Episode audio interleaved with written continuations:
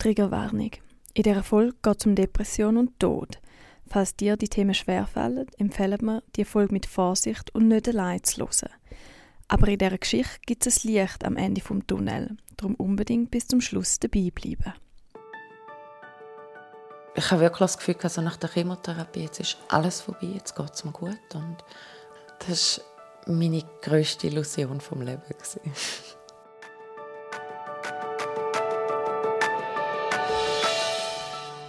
Jedes Leben mit Krebs ist anders. Und trotzdem haben sie vieles gemeinsam. Angst, Liebe, Schmerz und Hoffnung. Es gibt nicht die eine Antwort für alle. Aber vielleicht findest du in diesem Podcast eine für dich. Ich bin Nadine und ich bin Sandra. Und das ist der Podcast Leben mit Krebs. Diese Staffel wird unterstützt durch Roche Pharma Schweiz. Das Patient Partnership Team bei Roche stellt nicht die Erkrankung, sondern die PatientInnen und die Angehörigen ins Zentrum.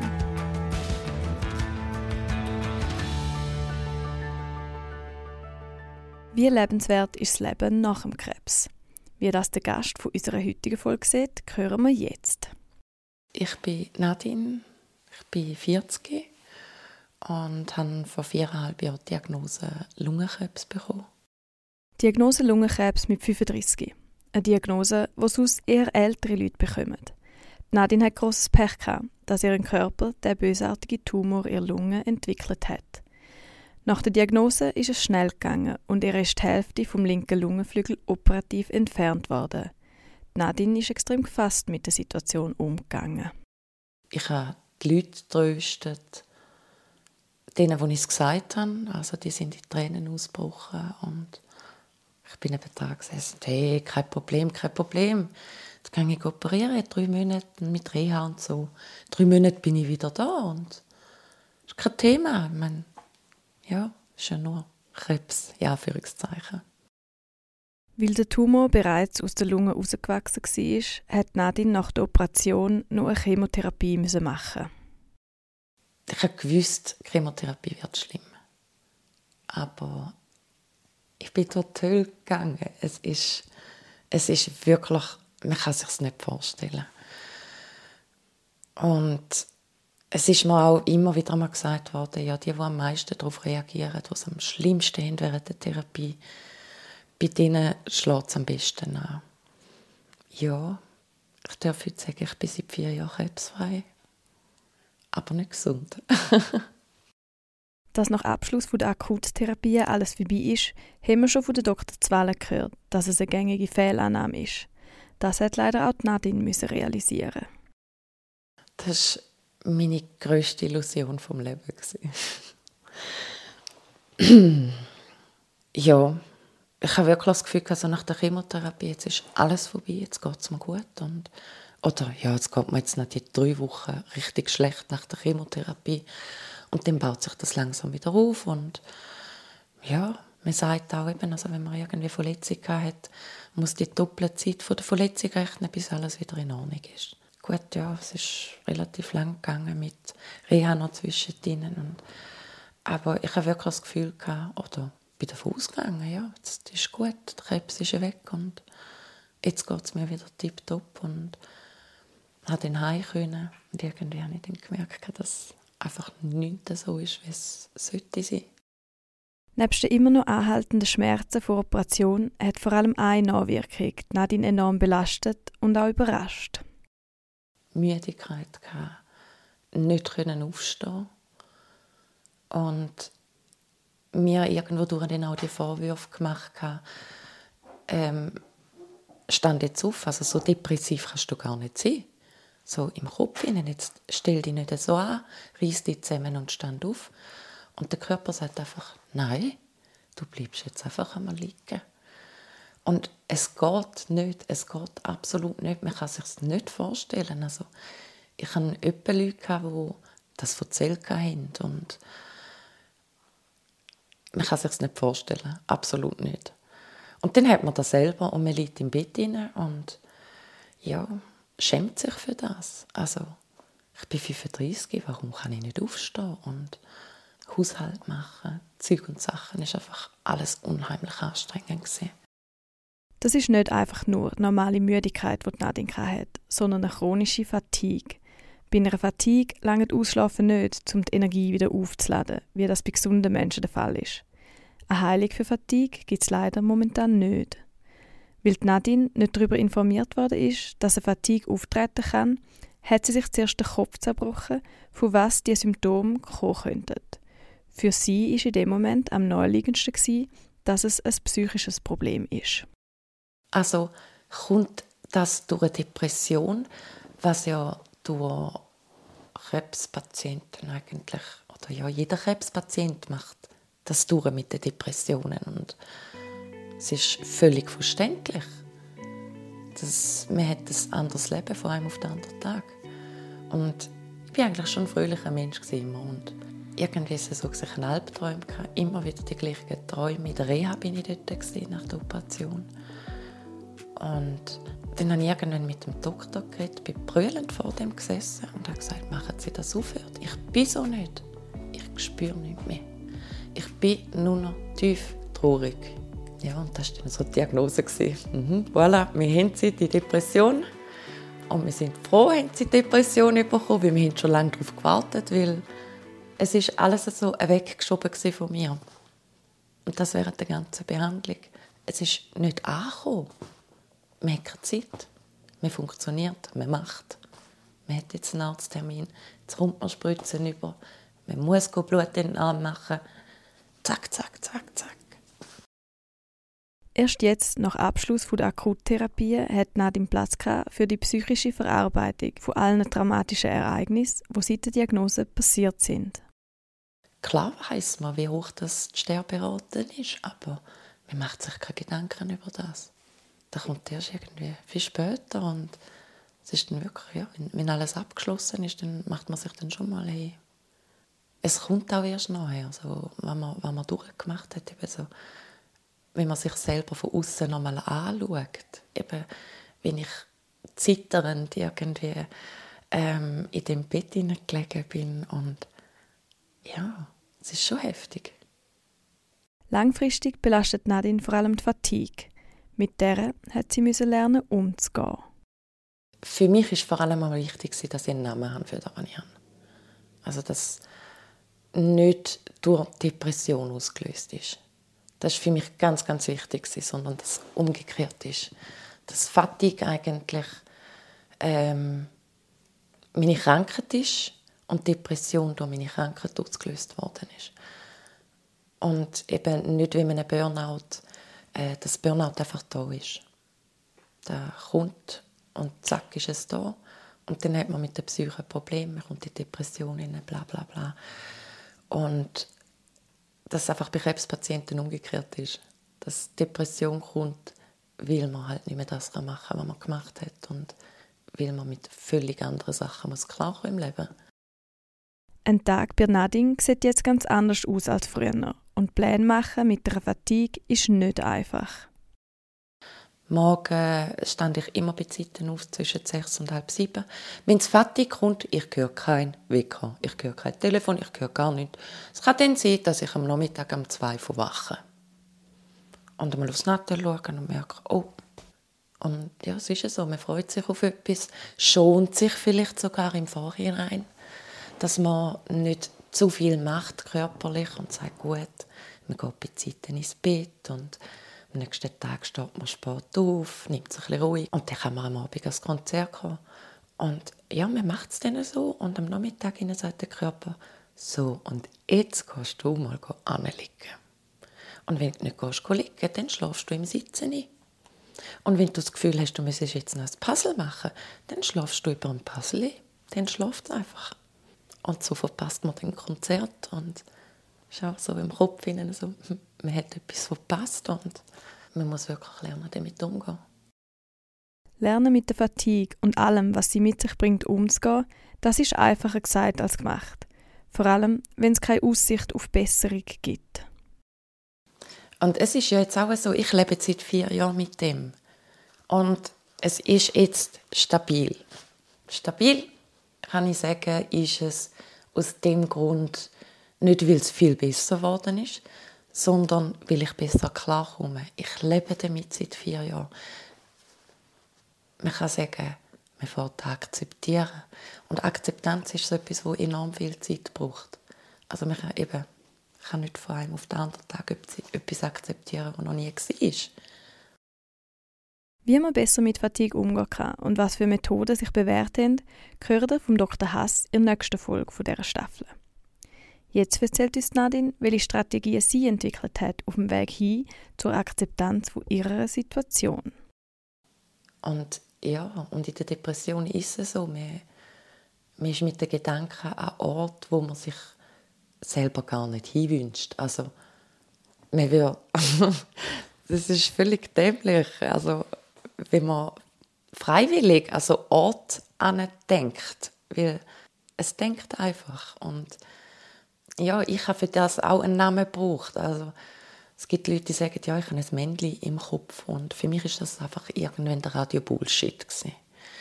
Und der Radio Bullshit, der läuft mittlerweile immer noch, nach vier Jahren. Aber er läuft im Hintergrund. Und mal ist er lauter, wenn es mir halt schlechter geht.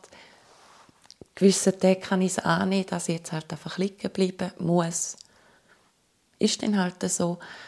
Und ähm, anderen Tagen ist dann halt Radio Bullshit ein bisschen lauter, weil ich es nicht kann annehmen kann, dass es jetzt halt so ist. Oder weil ich mich auf etwas gefreut habe. Ähm, sei es jetzt irgendein Nachtessen oder eben irgendwie abgemacht mit einer Freundin oder so. Nadine hat uns dann noch einen tieferen Einblick gegeben, was auf dem Radio Bullshit einmal läuft. Wirklich nur Bullshit.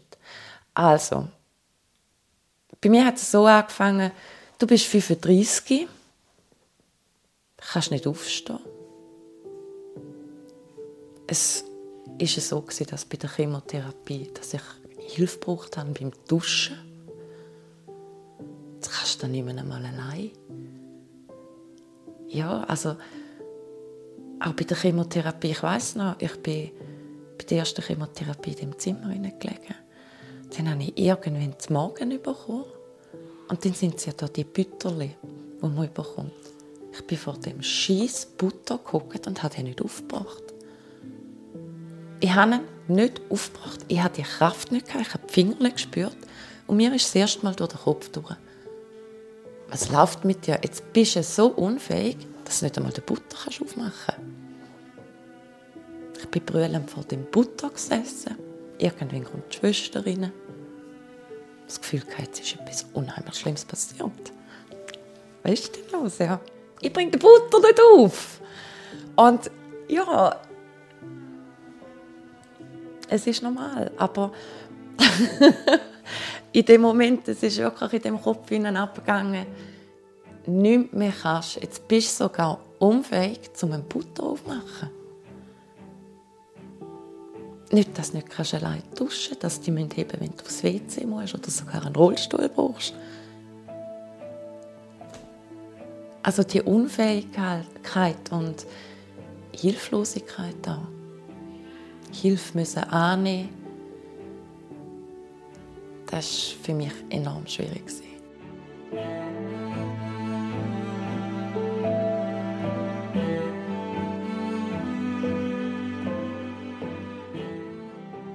Hilfe annehmen und vor allem auch um Hilfe zu fragen, fällt den meisten schwer. Man lebt völlig selbstständig für über 30 Jahre oder noch mehr und plötzlich geht das nicht mehr und man ist angewiesen auf die Hilfe von anderen. Ich habe ja um Hilfe fragen und ich bin auch mega dankbar. Also es ist für mich enorm schwierig um die Hilfe anzunehmen. Und ja, es ist eigentlich wirklich so dass eine Zeit lang meine Hauptwörter «Danke vielmals» und «Es tut mir so leid» sind. Es tut mir leid. Das könnte doch nicht die häufigsten Worte von einer Krebsbetroffenen sein. Für was hat Nadine das Gefühl gehabt, dass sie sich muss entschuldigen muss? Ähm, dass ich so ein Aufwand bin.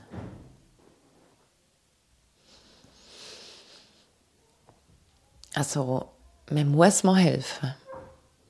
Ich kann es nicht mehr allein machen. Und das mit 35 Nicht mit 80. Das ja, ist mir enorm schwer gefallen. Und ich muss sagen, ich habe mega coole Freunde. Ich habe eine tolle Familie, wo einfach da gestanden ist. Also die Bedingungslosigkeit, es ist für alle völlig okay gewesen. Und so wie es für mich eigentlich auch okay gewesen wäre, zum helfen. Das Umfeld hat Nadine enorm geholfen. Um die psychische Belastung nicht auch noch bei der Familie abzuladen, hat sie von Anfang an die Unterstützung von einer Psychoonkologin in Anspruch genommen. Auch gerade eben jemand Außenstehendes zu haben. Man will ja die Familie will man ja nicht die ganze Zeit belasten. Man braucht ja sonst schon die Hilfe. Und ich kann man nicht ständig vor diesen Brüllen stehen und sagen, wie scheiße dass es einem sonst noch geht. Und das Leben eigentlich eine absolute Katastrophe geworden ist. Das funktioniert nicht, das will man der Familie nicht noch antun. Und wenn man es vielleicht wirklich jemandem im Freundeskreis so sagt, hey, mein Leben ist im Moment völlig kacke und das heißt dann vom Gegenüber, red nicht so, sonst kann ich nicht mehr schlafen. Ja, geht es um dich oder geht es um mich? Dann wirklich mit einer Psychologin oder mit einem Psychologen reden, wo muss zuhören, weil er sich ja so ausgesucht es hat Momente gegeben, wo es extrem wichtig war, dass Nadine die psychoonkologische Unterstützung hatte. Wenn nämlich die Schmerzen sehr stark sind und die Einschränkungen überwiegt haben, sind düstere Gedanken aufgekommen. Ja, ich habe mir die Frage gestellt, wenn ich gewusst hätte, wie alles auf mich zukommt. Nach der Chemotherapie, wenn alles abgeschlossen ist, ob ich das überhaupt hätte wollen. Also wenn ich mir das hätte aussuchen können, wäre es gescheiter gewesen, Fragezeichen, wenn ich gestorben wäre, als dass ich so ein Leben führen muss. Und die Frage habe ich mir lange gestellt. Weil eben, ich bin ja nicht gefragt worden, ob ich will überleben oder nicht. Es, es ist jetzt einfach so und akzeptiere es und ja, wir sollten ja dankbar sein. Und das ist so schwierig zum, zum sagen, ich bin dankbar für ein Leben, das ich mir nicht ausgesucht habe. Nach vier Jahren, wo Nadine jetzt schon mit der Erkrankung lebt, ist sie für sich bezüglich am Tod zu einem Schluss gekommen. Ich habe also ein bisschen den Frieden geschlossen mit meinem Leben. Also klar sage ich, ich würde gerne noch reisen gehen oder noch andere Sachen sehen und noch gewisse Sachen erreichen in meiner Laufbahn und alles. Aber wenn es halt nicht ist, es ist völlig okay. Und wie gesagt, es ist so der Frieden mit dem Leben zu haben aber eben auch mit dem Sterben. Und ich sage jetzt einmal so, es ist, es ist schön, bin ich noch da.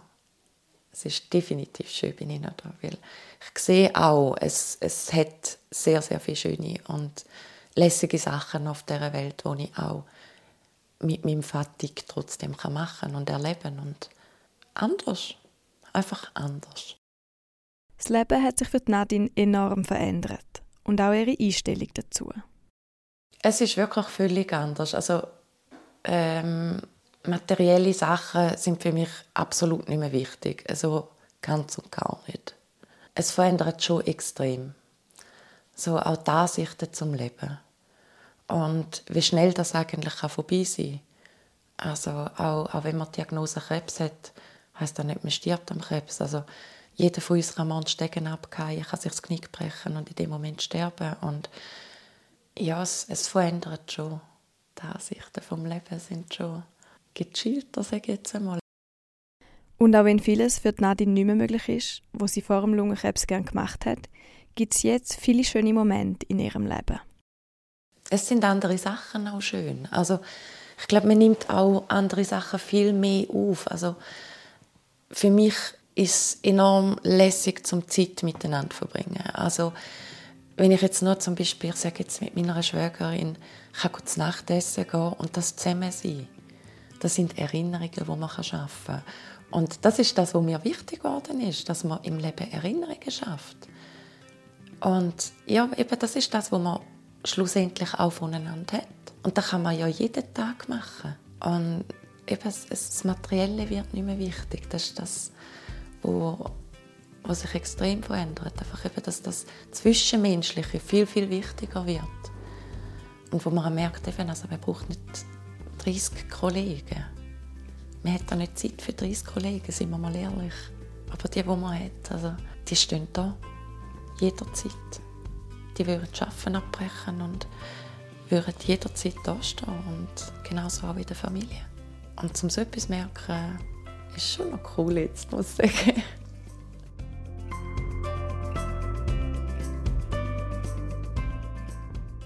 Zum Schluss teilt Nadine nochmal etwas mit uns, was ihr über die ganze Zeit geholfen hat. Mir hat es enorm gut getan, um mit anderen Krebspatienten zu reden. Das habe ich schon während der Chemo gemerkt, im Zimmer. Also, wenn man so ein bisschen vergleichen wie hast du das? Und ja, kann ja dann fast noch lustig werden, wenn man kann, oh ja, da habe ich im Fall auch gehabt. Und es ist dann wie normal. Das Austauschen miteinander hat mir enorm gut getan. Und eben auch in der Psychotherapie, dass ich immer wieder gehört habe von anderen Patienten, die es auch haben. Je mehr dass ich nachgelesen habe, ähm, eben auch Leben mit Krebs, äh, die Broschüre, und ich das mitbekommen habe, auf Instagram gefolgt bin, gemerkt, hey, da gibt es ja andere, die haben das auch. Und für mich ist das dann völlig in Ordnung geworden. Also in Ordnung. Es ist scheiße. Wenn man nicht anders sagen. Schwierig, dann müssen wir nicht. Aber ja, es ist okay. Weil es hat ja einen anderen auch und es ist normal für uns Krebsis. Falls du auch Lungenkrebs hast und dich mit anderen Betroffenen austauschen möchtest, gibt es jetzt neu eine Patientenorganisation, die bei Verknüpfung hilft. Unter www.leben-mit-lungenkrebs.ch findest du alle Informationen. Nächste Woche erklärt uns der Dr. Holger Hass, Experte für onkologische Reha, was man gegen die häufigsten körperlichen Folgen unternehmen kann und was man in puncto Bewegung, Ernährung und Entspannung daheim für sich tun kann. Wir freuen uns wie immer über Rückmeldungen und Kommentare zu unserem Podcast. Schreibt uns doch ein Mail oder meldet euch via Social Media. Alle Infos dazu stehen in den Show Notes. Schön, dass ihr dabei gewesen und wir freuen uns, wenn ihr nächste Woche wieder reinhört.